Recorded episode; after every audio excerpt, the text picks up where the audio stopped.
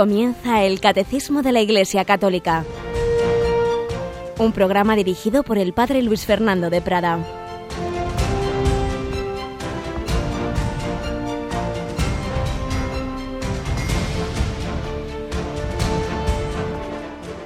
Alabados sean Jesús, María y José. Muy buenos días, queridos amigos, querida familia de Radio María. Llegamos ya al jueves jueves de este mes de junio, jueves eucarístico, jueves sacerdotal, jueves en este mes del Sagrado Corazón y en este día va a ser presentada la encíclica, la segunda encíclica del Papa Francisco sobre la creación. Laudato sí, precisamente, alabado seas, Señor. Tenemos a Cristina Rubio. Buenos días, Cris. Muy buenos días, padre. Laudato sí, ¿te suena, eh? Sí, un poco, la verdad. yo estoy deseando leerla. La verdad es que, bueno, yo creo que promete mucho. Le digo a Cristina eso de que le suena porque Laudato si es, alabado seas mi Señor, pues como empieza el cántico de la escritura de San Francisco de Asís y Cristina es muy franciscana, así que está encantada con Estoy encantada con, con el Papa Francisco y con todo lo que hace. Pues hoy naturalmente tendremos, supongo que ya a mediodía en el informativo, pues algunas primeras indicaciones sobre, sobre la encíclica y cuando hayamos podido prepararla, leerla, estudiarla un poquito, pues ya haremos un programa de esos especiales habituales en Radio María con algunos obispos. Eh, en esta hora pues haremos un programa especial y ya en su momento lo, lo comunicaremos. Pero de momento pues intentaremos eso, enterarnos hoy de lo que se dice en la rueda de prensa, irla leyendo y ya, y ya os avisaremos de cuando hacemos ese programa especial. Lo que sí tenemos un programa especial, ya lo hemos dicho, pero vamos a avisarlo hoy, por el último día que estoy aquí en el, a las 8 de esta semana, es el sábado que viene, ¿verdad, Cris? Sí. Tenemos esa retransmisión desde el Cerro de los Ángeles a las diez y media de la noche, la hora santa. La hora santa. La santa que vamos a retransmitir desde la Basílica desde la cripta del Cerro de los Ángeles, diez y media a doce de la noche, y ya sabéis que el Santísimo queda expuesto toda la noche allí para que aquellos de vosotros que os animéis a hacer turnos de adoración, pues ahí, ahí estaremos, ahí estará el Señor expuesto. El año pasado, Cristina, fuiste con un grupo de matrimonios, estabais allí rezando, ¿verdad? Sí, la verdad es que yo animo a todo el mundo que, bueno, pues es verdad que viva Madrid o que le pille cerquita a Cerro de los Ángeles, que acuda a esa vigilia de oración porque es un momento muy bonito de, de comunión, de pues con la comunidad y con las comunidades que allí también se reúnen pues para pedirle al Señor pues por España y pues bueno, pues adorar ese corazón, ¿no? que tantas veces al día pues eh, sufre, ¿no? por nosotros. Así es, y además ahí en la noche bajo las estrellas, ¿verdad? En el Cerro de los Ángeles, el corazón de Jesús iluminado, es un momento Es un momento precioso, la verdad es que sí. Pues vamos a recordar, a seguir recordando a tantas personas que en 20 siglos tanto han amado a Jesucristo que han dado la vida por él ayer comenzábamos a hablar un poquito de los mártires cristeros y hoy vamos a seguirlo haciendo con, con esa figura cristina que a ti te hizo llorar un poquito cuando viste la película Cristiada, el niño, ¿verdad, José? ¿Te acuerdas? La verdad es que es un testimonio, sí, sí, me pareció una película tremenda que se la recomiendo a todo el mundo. Es verdad que puede herir muchas sensibilidades porque bueno pues es una película dura pero en la realidad no del martirio de esos cristianos y de la inocencia no de, un niño que se niega a pues a, renegar del señor no al que le entrega la vida no y hay imágenes en la película preciosas de ese niño y de esa madre no hay un momento precioso en el que la madre coge a su niño que, que ha entregado la vida por el señor y a mí me recordaba mucho no al momento de la cruz no y la virgen recogiendo a su hijo. Es, es preciosa la película. Pues hablamos de este beato José Sánchez del Río.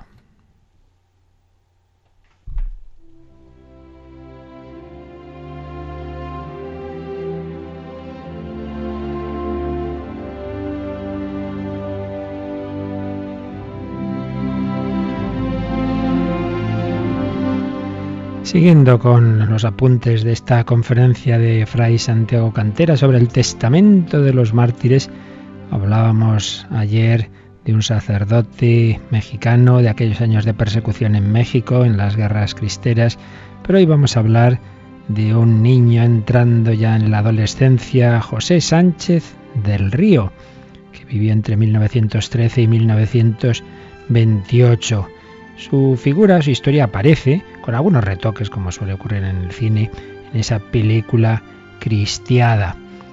Pero ciertamente una figura histórica y una figura que eh, la Iglesia ya ha beatificado.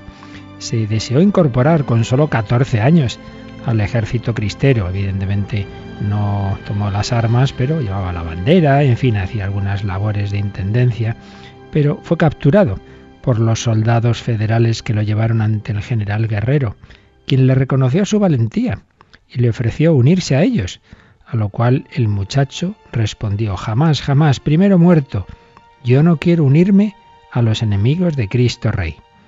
Entonces el general ordenó encerrarlo hasta que fuera fusilado. Lo retuvieron en una capilla llamada La Noria, en Saguayo, donde sufrió mucho al ver que había sido esa capilla convertida en una caballeriza. Esta charla que estamos siguiendo de Fray Santiago Cantera, ante todo, pues nos muestra textos de, de, lo que él llama, pues eso, el testamento de los mártires, cómo vivían esos últimos momentos. Pues nos recoge aquí textos de dos cartas. Una de ellas del lunes 6 de febrero de 1928. Mi querida mamá, fui hecho prisionero en combate por este día.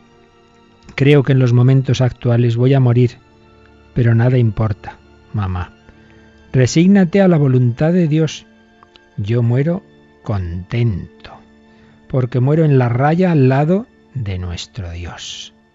No te apures por mi muerte, que es lo que me mortifica. Antes diles a mis otros dos hermanos que sigan el ejemplo que su hermano más chico les dejó, y tú haz la voluntad de Dios.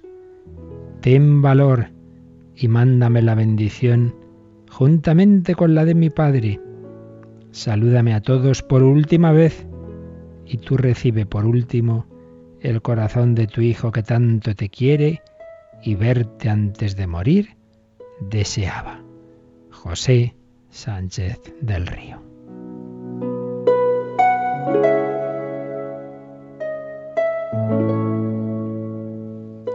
Y unos días después, el 10 de febrero de 1928, escribía a una tía suya, Querida tía, Estoy sentenciado a muerte. A las ocho y media sé que llegará el momento que tanto he deseado. Te doy las gracias por todos los favores que me hiciste tú y Magdalena. No me encuentro capaz de escribirle a María. Dile a Magdalena que conseguí que me permitieran verla por última vez y creo que no se negará a venir. Salúdame a todos y tú recibe como siempre y por último el corazón de tu sobrino, que mucho te quiere y verte desea. Y fijaos cómo termina la carta. Cristo vive, Cristo reina, Cristo impera y Santa María de Guadalupe. Y firma José Sánchez del Río, que murió en defensa de su fe. No dejes de venir. Adiós. Y así fue, esos tíos suyos lo vieron morir. Al ser fusilado cayó acribillado por las balas. Justo antes, uno de los soldados federales le había preguntado, ¿qué le decimos a tu madre? A lo que él respondió, que nos veremos en el cielo, viva Cristo Rey.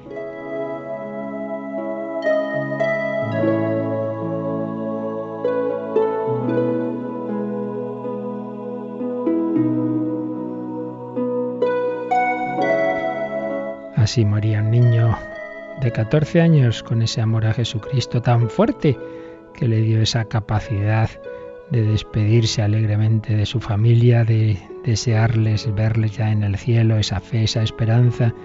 Pues una historia del siglo XX, pues parecida a las historias ya de los primeros niños mártires del siglo I y bajo el Imperio Romano, el mismo Jesucristo que dio fuerza a los mártires del primer siglo, la da a los del siglo XXI, los que ahora están siendo perseguidos también bajo ese llamado Estado Islámico en otros países, también bajo regímenes totalitarios comunistas como en Corea del Norte, en tantos lugares, siempre con excusas, siempre con pretextos, pero al final es siempre ese odio a la fe, ese no aceptar a Cristo como nuestro Rey y Señor. Y frente a ello ese, esa respuesta de fe, de esperanza y de amor y de perdón. El mártir cristiano muere perdonando. Pues que estas catequesis sobre Jesucristo que hemos comenzado, como decíamos ayer, no solo ilustren nuestra mente, sino ojalá también nos ayuden a crecer en el amor, pero eso ya no depende solo de la doctrina que aquí leamos y comentemos, depende de cada uno de vosotros, de nosotros, que la llevemos a la oración, que la llevemos a la vida, que vaya creciendo ese trato íntimo con Jesucristo, que Santa Teresa, que tanto creció en ello, nos enseña lo que ella decía que era la oración, a tratar de amistad con quien sabemos que nos ama.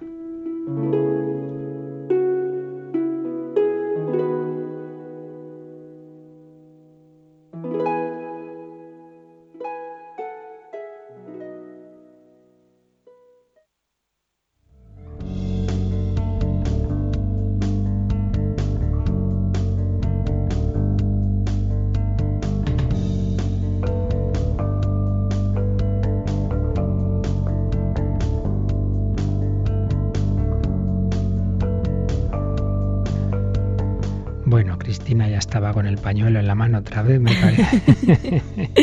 recordando, es verdad que recordando ese testimonio que bueno que el Señor da la fuerza, ¿no? Cuando cuando llegan los momentos difíciles. Está claro, y ahí vemos como la fe y esas gracias especiales, naturalmente, ya ante situaciones como esta de dar la vida, pues algo es algo que ciertamente supera las fuerzas naturales. Sí que claro que hay hombres que mueren por un ideal, pero de otra manera y matando y con odio y pero esto de ver pues a, niños incluso pues con esa capacidad de amar o como esa niña de la que hemos hablado en otros programas que está por ahí un vídeo, una entrevista que le hacen en un campo de refugiados, pues que está ahí, pues eso, fuera de eso, ha tenido huir con su familia y ha perdido a las amigas, ha perdido todo y con esa sonrisa, ese amor, esa alegría, ese perdón, ese decir que Dios ama a todos, también a los que los han eh, perseguido a ellos. Eso es lo que nos da Jesucristo, eso es lo que nos da el cristianismo, ese es ese corazón que le pedimos al Señor. Eso es gracia, empezando por esa fe, esa confesión de Jesucristo. Nadie puede decir Jesús es Señor sino en el Espíritu Santo. Es lo que ayer leíamos, pero lo dejábamos un poco a medias, este número 424, así que vamos a releerlo, Cristina. ¿Por qué llegamos, por qué podemos llegar a profesar nuestra fe en Jesucristo? Veíamos que es razonable, que no es una chaladura, que ciertamente esa figura es una figura histórica, cuyas coordenadas históricas conocemos, que hay testimonios no solo del Nuevo Testamento, sino de historiadores paganos que nos hablan de Jesucristo, que los Evangelios y el Nuevo Testamento como tal son documentos históricamente fiables dentro de lo que es eh, eso, un, documento de, hace 20 siglos que no pretende ser una cronología, una biografía en el sentido moderno eh, de precisión así exacta, sino pues lo que eran, era el fruto de esas predicaciones que se nos daban sobre Jesús, pero eso no quiere decir que sean inventos, todo lo contrario, son eh, unos documentos que estudiados, es lo que se llaman los criterios de historicidad, pues se ve que en efecto reflejan hechos históricos en torno a una persona absolutamente extraordinaria que se proclama a sí mismo, se va, se va dando a sí mismo una serie de atribuciones que son sorprendentes, pero que precisamente hace gestos y actos que confirman lo que le está diciendo, los, los milagros y finalmente el milagro de los milagros, que siendo crucificado, muerto y sepultado, resucita así. Y es inexplicable que esos discípulos, esos apóstoles, esos hombres de poca, muy poca cultura y formación en general, y cobardes, y que le abandonaron y que le negaron, pues que luego resulta que salgan predicando por todo el mundo entonces conocido para ganar únicamente persecuciones, problemas y al final la muerte, si no fuera porque ciertamente Jesús había resucitado y les daba esa fuerza, ese esa, ese coraje, esa parresía que dice la palabra griega de, de, los hechos de los apóstoles, si no fuera porque es verdad, es inexplicable lo que ocurre hace 20 siglos. Es inexplicable porque al final es don de Dios, don del Espíritu Santo. Vamos a ver cómo nos expresa esa, esa fe en Cristo, cómo podemos tenerla en el número 424 movidos por la gracia del Espíritu Santo y atraídos por el Padre, nosotros creemos y confesamos a propósito de Jesús, tú eres el Cristo, el Hijo de Dios vivo. Sobre la roca de esta fe, confesada por Pedro, Cristo ha construido su iglesia. Tú eres el Cristo, el Hijo de Dios vivo. y tú eres Pedro y sobre esta piedra edificaré mi iglesia. Decíamos ayer que hay en esa escena de Mateo 16, 16. Recordemos siempre esta cita, es una cita clave de la fe católica, el cual es el centro de nuestra fe, creer en Jesucristo como Hijo de Dios vivo, pero un Jesús que establece una comunidad de aquellos que creen, que creemos en Él, una comunidad que llama iglesia y que edifica, no así anárquicamente, no así en amogollón que dirían los jóvenes, sino sobre la roca de Pedro. Tú me dices, tú eres Cristo, el Hijo de Dios, y yo te digo, tú eres Pedro, y sobre esta piedra edificaré mi iglesia. La fe, decimos, tiene un fundamento racional, pero en definitiva es gracia, es don, es ese don de Dios que el Padre le dio a Pedro. Y fijaos hasta qué punto se ve que es don y no es fruto simplemente de sus propias cavilaciones que Jesús le dice, eso no te lo ha revelado la carne y la sangre, si seguís leyendo el texto, sino mi Padre que está en los cielos. Y más adelante ya no va a ser Pedro iluminado por el Padre, sino que más adelante, cuando ya Jesús se ponga a hablar de la pasión, entonces vuelve a salir Simón, ya no Pedro iluminado por el Padre, sino Simón y que dice, uy, no, Señor, no te puede pasar eso, lejos de ti, eso de la cruz que me estás diciendo. Y entonces Jesús, que le había dicho, tú eres Pedro y sobre esta piedra edificaré mi iglesia, ahora le dice, pues apártate de mí, Satanás, caramba, qué cambio. De Pedro a Satanás, ahora ya vuelves a ser el hombre que se deja guiar, tentar por Satanás y que piensa al modo humano. Tú no piensas como Dios, sino como los hombres. Los hombres, todo lo que suene a cruz, a sufrimiento, a pobreza, a fracaso, uy, no, no puede ser.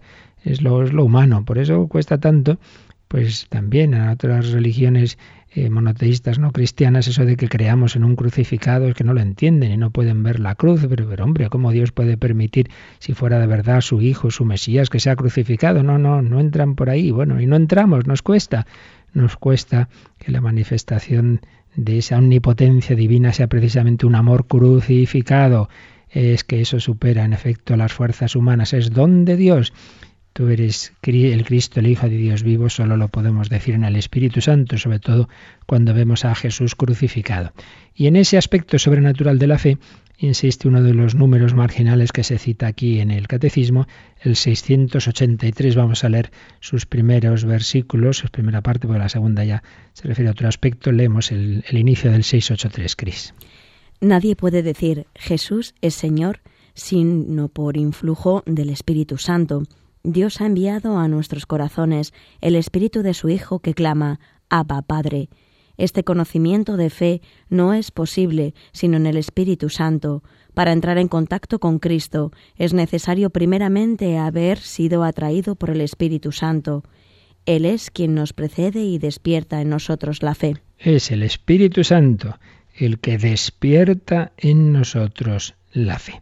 Decíamos ayer que puede ser, que es lo más habitual en países cristianos, desde pequeños ya se nos ha dado esa fe, hemos sido educados en ella, hemos rezado, hemos recibido la comunión, nos hemos confesado, hemos tenido trato con Jesús esa fe luego puede, sobre todo pues al entrar en la adolescencia, sufrir dudas, sufrir momentos oscuros, hay que preguntar, hay que formarse, hay que darse cuenta de ese otro aspecto racional, que nuestra fe no son como el que cree en, un mito en una cosa, en un cuento de niños, no, no, no que, esto, que no hay figura tan estudiada como la de Cristo, que no hay libro tan estudiado como el Nuevo Testamento.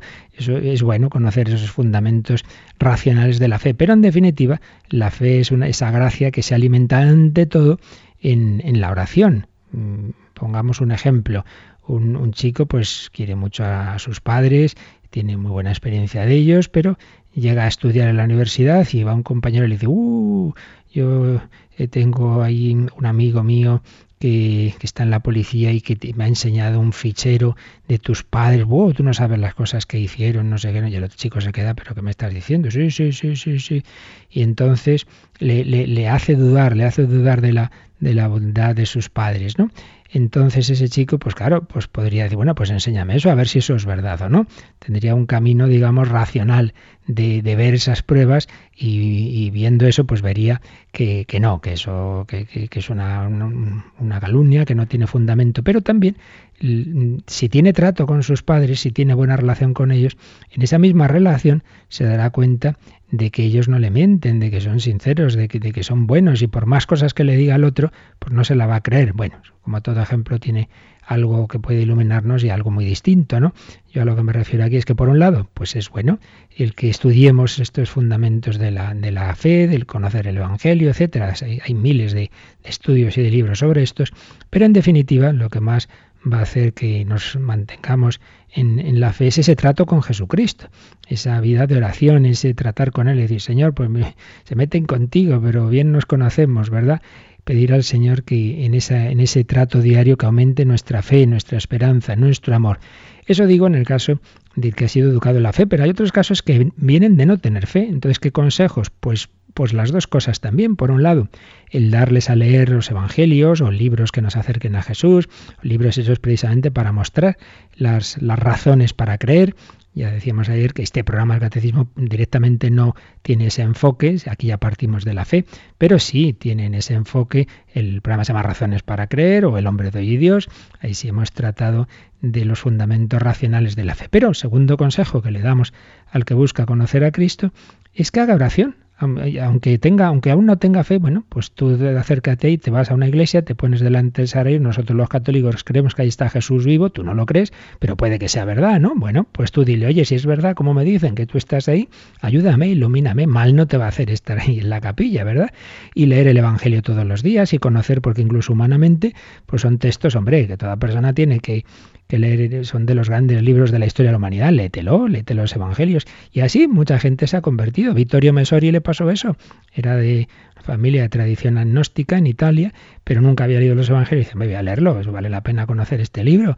Y al leer el evangelio, me parece que fue el de San Marcos, pues recibió la gracia de la fe y o, Edith Stein fueron años de búsqueda y cuando lee la vida de Santa Teresa dice esto es la verdad. En fin, caminos por los que uno puede llegar a la fe en Jesucristo, que pueden ser la lectura, que puede ser la oración, siempre el testimonio de un cristiano puede ayudar, eh, pero de una forma o de otra, al final la conclusión es la misma, sea por un camino, sea por otro, la fe, la certeza de que Jesús es el Hijo de Dios es un don, es una gracia, un don del Espíritu Santo, una gracia que Dios quiere dar todos los hombres, pero claro, también depende de si el hombre busca la verdad o no. Si uno se cierra y uno no le da la gana, pues ya puede ver milagros, como lo vieron los contemporáneos del Señor, y sin embargo, pues muchos de ellos no creyeron. Incluso es impresionante cuando, si leéis el capítulo 12 de, de San Juan, cuando el milagro más grande que Jesús hizo antes de su propia resurrección es la resurrección de Lázaro, resucitar a un muerto de cuatro días,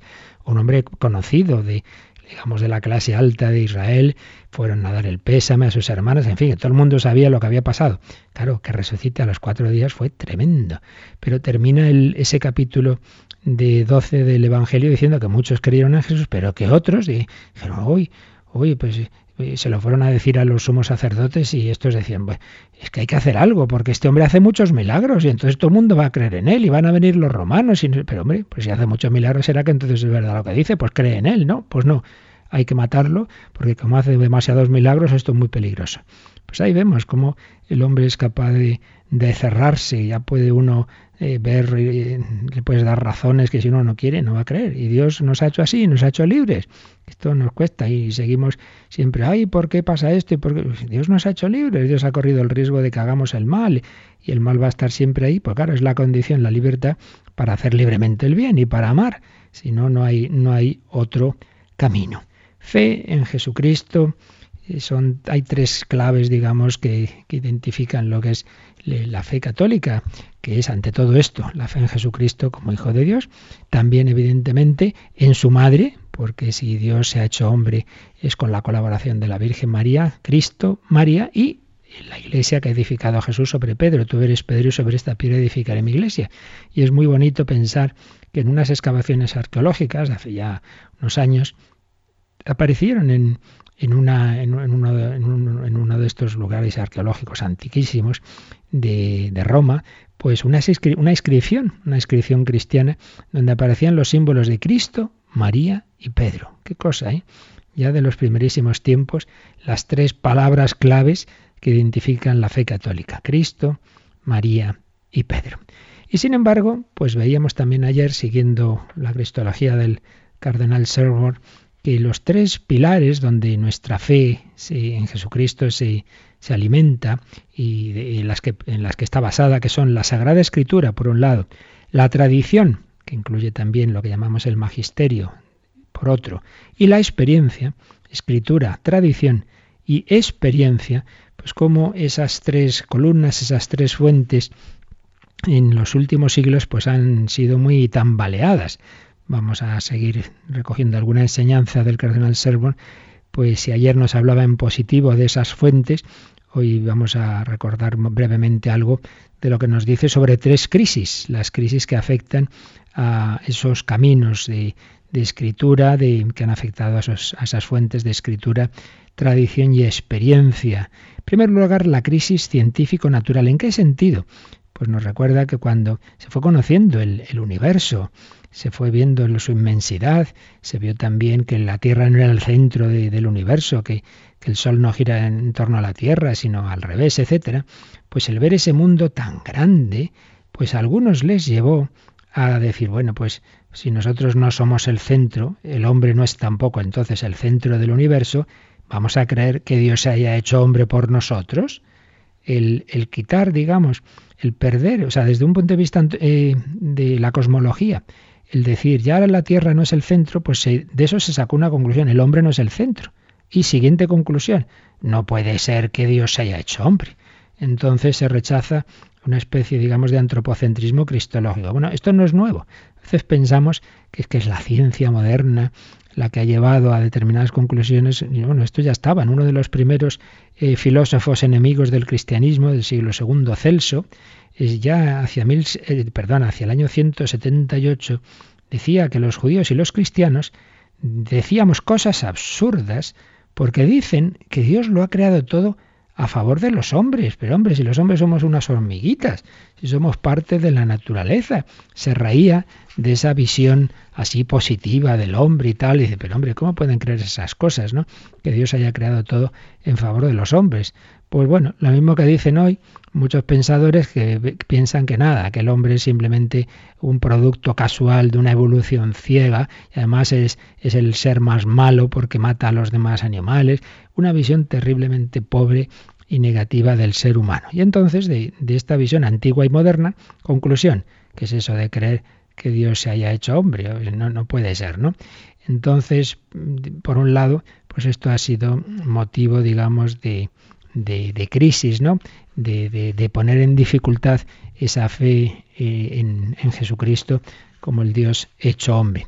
Y mm, responde el cardenal Serborn, eh, basándose en Pascal, cuando hablaba de los distintos tipos de seres que existen en el universo, y decía, todos los cuerpos, el firmamento, las estrellas, la tierra y sus reinos, no pesan lo que el más pequeño de los espíritus estos, los espíritus, los espíritus humanos, lo conocen todo y a sí mismos aquellos no. Todos los cuerpos en conjunto y todos los espíritus en conjunto, por otro lado, no pesan lo que el más pequeño acto de amor. Este pertenece a un orden de cosas infinitamente mucho más alto. No podríamos producir del conjunto de todos los cuerpos ni el más pequeño de los pensamientos y de todos los cuerpos y espíritus no podríamos producir ningún sentimiento de verdadero amor. Esto es imposible porque pertenece a otro orden de cosas, el orden sobrenatural.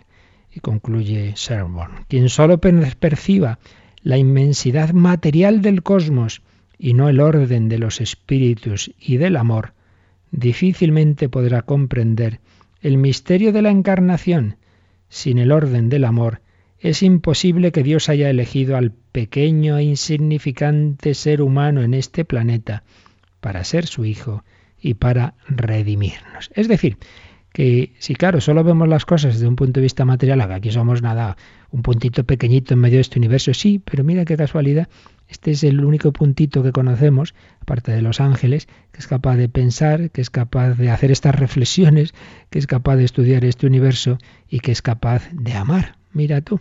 Y entonces, por un lado, pues no seremos el centro desde el punto de vista cosmológico, pero sí desde otros puntos de vista mucho más importantes. Aparte, de que como hemos oído explicar, y esto ya lo añado yo aquí en Radio María varias veces en charlas preciosas al padre Carreira, resulta que justamente la cosmología más moderna es la que ha descubierto, y no necesariamente por personas creyentes, sino simplemente físicos, eso que llaman el principio antrópico. A saber, que parece como que sí, que es casualidad, ¿verdad? Que estemos aquí. Resulta que este universo tan inmenso tiene un ajuste de propiedades finísimo, de que justamente tiene la cantidad de masa, de energía, de que el estallido inicial, el Big Bang, tuvo tal precisión de temperatura, de densidad, etcétera, para permitir que en un sitio llamado Tierra pueda haber vida, vida humana, vida inteligente. Y que si fuera un poco distinto esas magnitudes de masa, de densidad, de temperatura, pues no podría haber vida aquí. Con lo cual, dicen esos mismos científicos, ¿Qué cosa, eh? Resulta que el universo parece que está hecho precisamente para que podamos estar aquí nosotros. Con lo cual resulta que vuelve a ser verdad de otra manera que el hombre es el centro del universo. No porque esté físicamente la Tierra en el centro y todo gira a su alrededor, no, pero sí en el sentido de que asombrosamente para ellos, para nosotros está muy claro el motivo, este universo está hecho para que aquí pueda existir el hombre. Así que sigue siendo verdad que el hombre es el centro del universo en el sentido de que todo este jardín inmenso que es el universo está diseñado para que aquí pueda haber vida humana y para que Dios se haya hecho hombre. Por tanto, estas dudas que vienen de se ver al hombre como algo insignificante de una aparente ciencia, pues no es tal. No es tal como siempre pasa al final, pues la verdad se impone y entonces no es motivo en absoluto para dudar de la encarnación estos planteamientos negativos sobre el hombre. No tienen fundamento, el que quiera seguirlos, pues, pues que es una pena que tenga esa visión tan negativa, pero que nadie se piense que eso es realmente lo científico. Eso es una opción pues que toman determinadas personas, pero que no tiene ese fundamento. Vamos a decirle al Señor que creemos en Él, vamos a decirle que queremos ser sus amigos, vamos a pedirles esa fe con la que hicimos la primera comunión, con la que la están haciendo, la han hecho eh, pues muchos niños y no tan niños, porque hay conversos ya de, de edad que vuelven, que se acercan a la fe. Vamos a pedir a Jesús vivir así como amigos suyos y que Él aumente nuestra fe en la oración, en los sacramentos, que podamos, como San Pedro, decir, tú eres el Mesías, el Hijo de Dios vivo.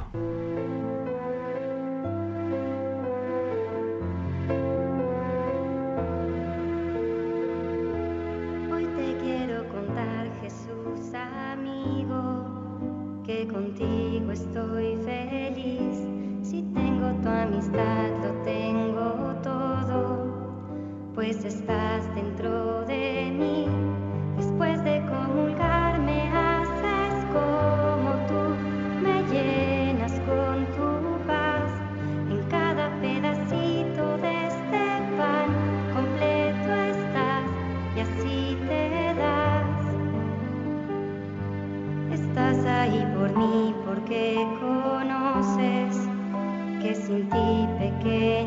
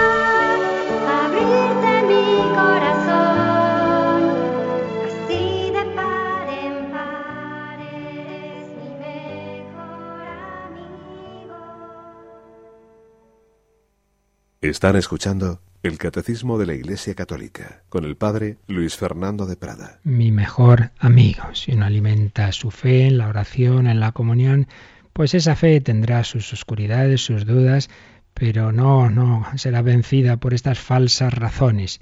Crisis que puede venir, que ha podido venir en la historia de esos planteamientos cosmológicos, crisis histórica, dice el cardenal Serborn, cuando se dice, bueno, pero ¿cómo, cómo podéis creer pues, que un personaje histórico, como todo lo histórico, pues es algo relativo, son acontecimientos casuales que, que, se dieron, pero ¿por qué de un, de un hecho así eh, contingente y casual, cómo va a tener un significado universal y necesario? ¿Cómo va a haber un personaje para todos, central, salvador de todos?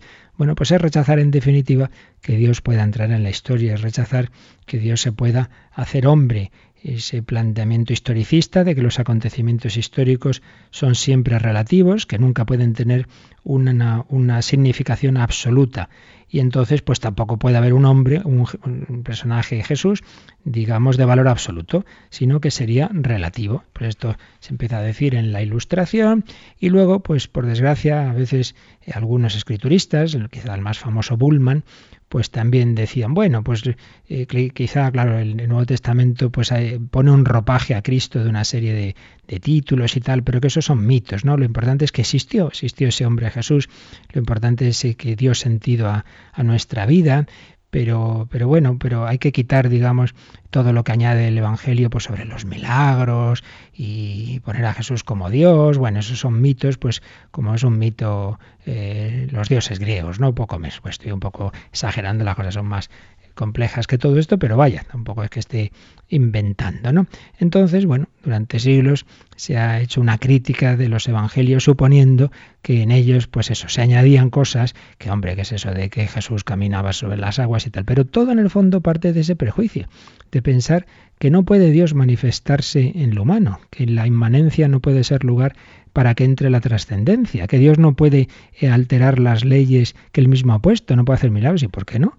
Estos son siempre prejuicios. Entonces se, han ido construyendo eh, figuras de Jesús eh, un poco al gusto del que, del que hace del que hace ese estudio, digamos, ¿no?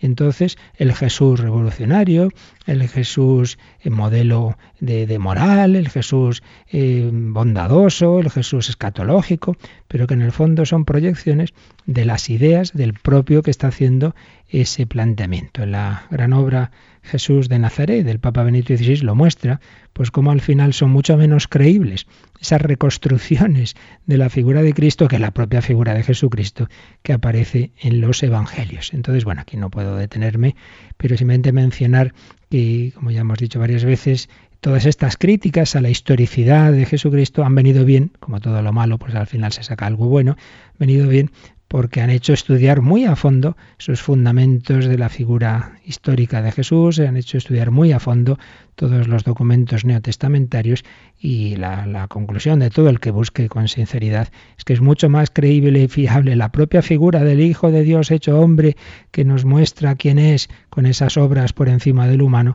que esas otras reconstrucciones que al final son absolutamente arbitrarias, pero que parten de ese prejuicio, ese prejuicio de que no puede ser que Dios intervenga en la historia, no puede ser que Dios haga, haga milagros aquí, que no, pero así por principio. Hoy realmente se está extendiendo una vez más, pues algo que ya se dio eh, hace los primeros siglos, o más bien en el siglo IV, el arrianismo, eh, cuarto quinto, el, un neoarrianismo, que ve a Jesús como un hombre acreditado por Dios, pero no lo considera realmente como hijo de Dios. Hoy una negación de la verdadera encarnación del Hijo de Dios, pero así por principio no puede ser que Dios se haya hecho hombre. Y entonces, claro, la figura de Jesús queda reducida a un fenómeno histórico relativo, entre otros muchos, un gran personaje, un hombre especialmente unido a Dios, que nos enseña un buen camino, como nos enseñó Buda, como nos ha enseñado otros, sin más. Esto, por desgracia, está muy presente y a veces se mete dentro de la propia iglesia, pues personas que se tambalean en la fe y que, y que acaban en ese mare magnum relativista que es el, habitual en nuestra época, ¿no? Bueno, pues fruto de esta crisis histórica, digamos, de, la fe y de la figura de Jesús en, en, la escritura, pero que repetimos una vez más que nadie piense que es que eso son las conclusiones científicas. No, no. Eso son, en el fondo, ya decimos, prejuicios de, de, todo un planteamiento que ya estaba hace siglos en la Ilustración de negar esa posibilidad de que Dios haya entrado en la historia y de que en un personaje que está en la historia, un personaje histórico que por principio se ve como relativo, pueda tener un valor absoluto. Pues vale, son eh, simplemente prejuicios ideológicos, pero sin un fundamento real. Crisis histórica y crisis existencial. Y aquí eh, Cardenal Serbon hace alusión a cosas que a uno personalmente le, han podido, le pueden llevar a dudar de Jesús, hace alusión a un acontecimiento del siglo XIII, pero vamos a fijarnos en cómo hoy día a nosotros nos puede hacer dudar algo que también ya planteó sus problemas a los primeros cristianos, y es decir, bueno, y si es verdad que Jesús es Dios hecho hombre, que Dios ha venido a la tierra, que ha establecido el reino de Dios, entonces, ¿por qué sigue habiendo tanto sufrimiento? ¿Por qué no vemos la paz? ¿Por qué todavía pasan tantas cosas? No, no vemos que el mundo haya cambiado radicalmente. Entonces nos parece, nos parece que no, que no, que, no, que no puede ser el, Mesías, el Hijo de Dios, cuando todavía no ha establecido su reino. Claro, y aquí se nos olvida que Jesús no ha, no ha hecho su que, ha hecho una primera parte de su tarea, digámoslo así, pero que todavía estamos en esa, en esa dimensión de la historia hacia su consumación, que no ha llegado su segunda venida. Pero vaya, claro que a pesar de todo va extendiéndose ese reino de Dios y ha, habido transformaciones no solo en personas, sino en comunidades, en civilizaciones, y hay infinidad de frutos. Lo que pasa es que es verdad, está el trigo mezclado con la cizaña, y que hace más ruido un árbol que cae que un bosque que crece, y que a veces nos parece que lo que domina es el mal, y no vemos a veces muchísimos frutos de bien, de santidad, que ha generado esa semilla, ese grano de trigo caído en tierra que es Jesucristo. Pues empezando por lo que estamos recordando estos días al principio, eh, tantos mártires, que no son ni uno ni dos, sino millones, millones, niños, jóvenes, mayores, ancianos, que han dado la vida por Jesús, familias edificadas en Cristo, familias en las que se ha vivido durante siglos lo que parece imposible, un matrimonio fiel, indisoluble para toda la vida, abierto a la vida, familias con hijos, familias con vocaciones, millones de, de jóvenes que han dejado todo por seguir a Jesús, misioneros que han dado la vida por los demás, gente entregada a los pobres. Bueno, todo esto son frutos de ese Cristo, claro, que ha transformado el mundo. Pero del todo todavía no, no. Estamos en esa situación intermedia, en ese ya, pero todavía no, que dicen los teólogos que sí, Jesús nos ha salvado ya, pero todavía no del todo. Estamos en camino hacia la consumación será en la parusía cuando vuelva ya en gloria, no de una manera escondida. Eh, el Papa Benito XVI en Jesús de Nazaret, cuando explica las tentaciones de Jesús en el desierto y llega a la tercera tentación, pues todo esto te daré si postrándote me adoras. El demonio eh, plantea eso, un tipo de reino más llamativo en el que ya no haya nada malo, ¿verdad? Y Jesús le dice, no, no, de eso nada, ¿no? Al Señor tu Dios adorarás. Pues a propósito de esto hace una reflexión que también es respuesta a esta tentación, a esta crisis existencial que podemos tener. Escribe así. Aquí surge la gran pregunta. ¿Qué ha traído Jesús realmente si no ha traído la paz al mundo, el bienestar para todos, un mundo mejor? ¿Qué ha traído? Y decía, la respuesta es muy sencilla. Adiós ha traído a Dios. Aquel Dios cuyo rostro se había ido revelando primero poco a poco, desde Abraham hasta la literatura sapiencial, pasando por Moisés y los profetas, el Dios que sólo había mostrado su rostro en Israel, y que si bien entre muchas sombras había sido honrado en el mundo de los pueblos, ese Dios, el Dios de Abraham, Isaac y Jacob, el Dios verdadero, Él lo ha traído a los pueblos de la tierra. Jesús ha traído a Dios. Ahora conocemos su rostro, ahora podemos invocarlo. Jesús ha traído a Dios y con él la verdad sobre nuestro origen y nuestro destino, la fe, la esperanza y el amor. Solo nuestra dureza de corazón nos hace pensar que esto es poco. Sí, el poder de Dios en este mundo es un poder silencioso, pero constituye el poder verdadero y duradero. La causa de Dios parece estar siempre como en agonía. Es verdad, nos parece como que esto se acaba, ¿verdad? Que, la Iglesia ya se termina. No, no, nos parece que está en agonía. Sin embargo, se demuestra siempre como lo que verdaderamente permanece y salva. Los reinos de la tierra que Satanás puso en su momento ante el Señor se han ido derrumbando todos. Todo esto te daré, le decía Satanás. Pues fijaos que acabó el imperio romano y siguió el cristianismo. Se han acabado todos los poderes que han perseguido a la Iglesia. Pasó Napoleón, han pasado tantas, tantos sistemas que han querido acabar con la Iglesia y esta sigue porque en definitiva es Jesucristo quien está en ella. No tengamos miedo. Su gloria, su doxa, la gloria de esos imperios es apariencia, pero la gloria de Cristo, la gloria humilde y dispuesta a sufrir la gloria de su amor, no ha desaparecido ni desaparecerá. Pues superemos también estas posibles crisis, estas dudas que nos vienen ante la cruz personal, ante el sufrimiento o ante lo que nos puede parecer que en el mundo todo va muy mal. Tranquilos, tranquilos. Jesús ha traído a Dios y con él la verdad sobre nuestro origen y nuestro destino, la fe, la esperanza, el amor y solo es nuestra dureza de corazón la que nos hace pensar que esto es poco. No, Jesús no ha fracasado, Jesús nos ha traído lo más importante.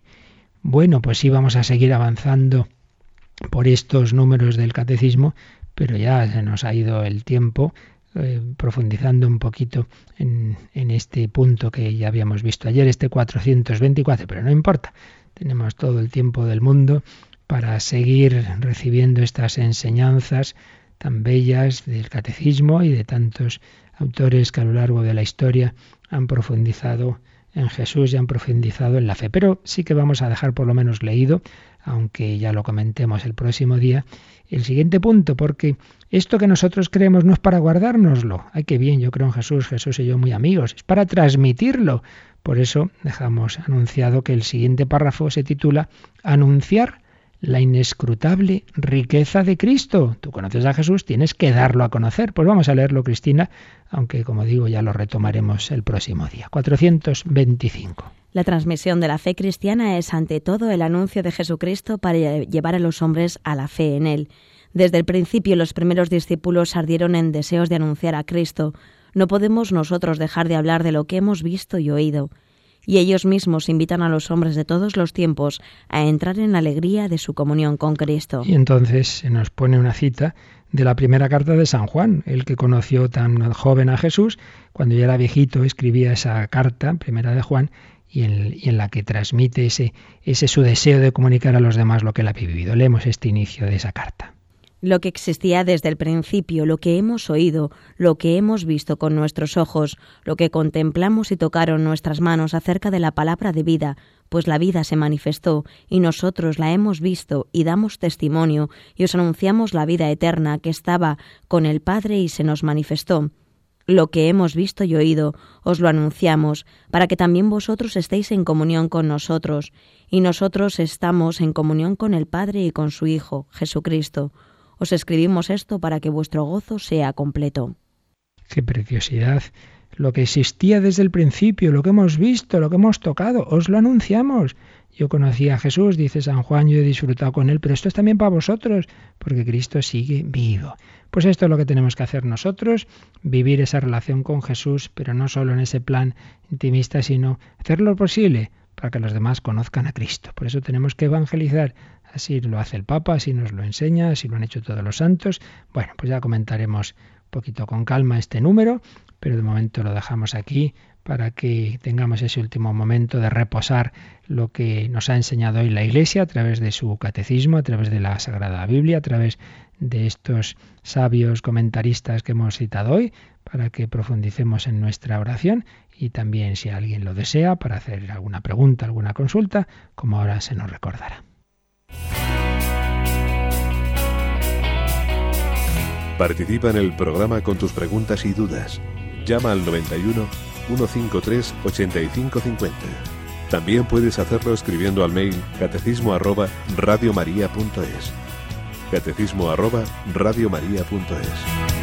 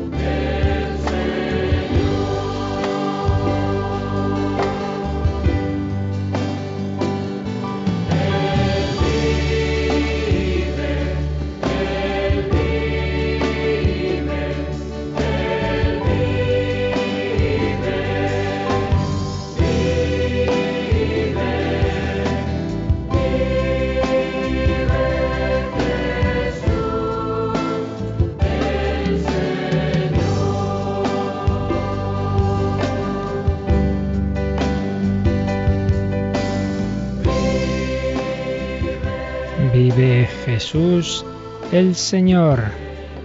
Por eso podemos tener trato con Él, porque no es simplemente un personaje del pasado, sino que está vivo. ¿Algún comentario, Cristina? ¿Alguna cuestión?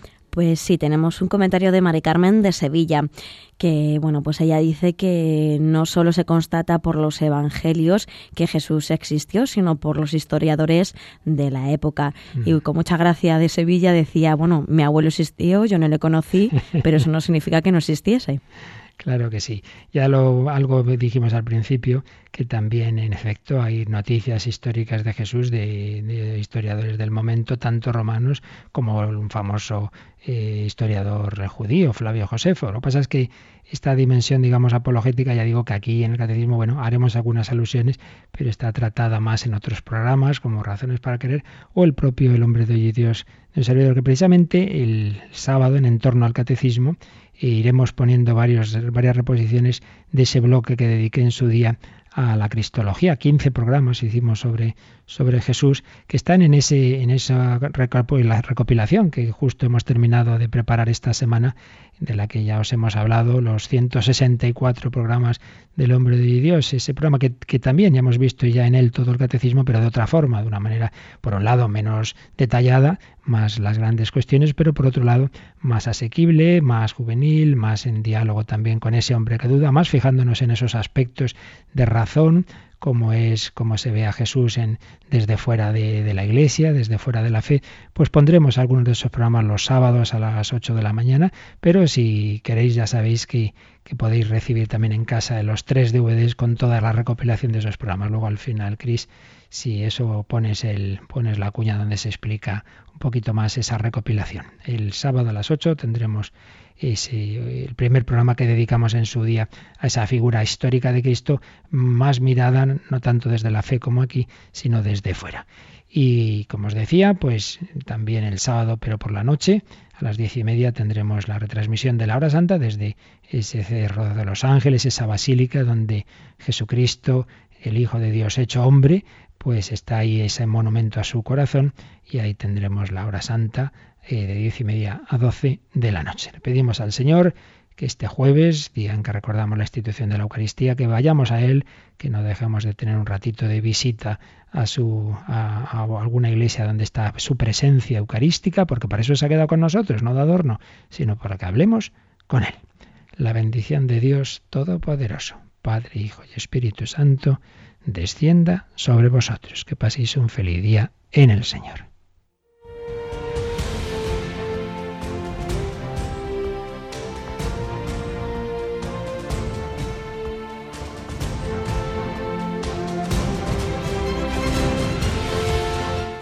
Han escuchado en Radio María el Catecismo de la Iglesia Católica, un programa dirigido por el Padre Luis Fernando de Prada.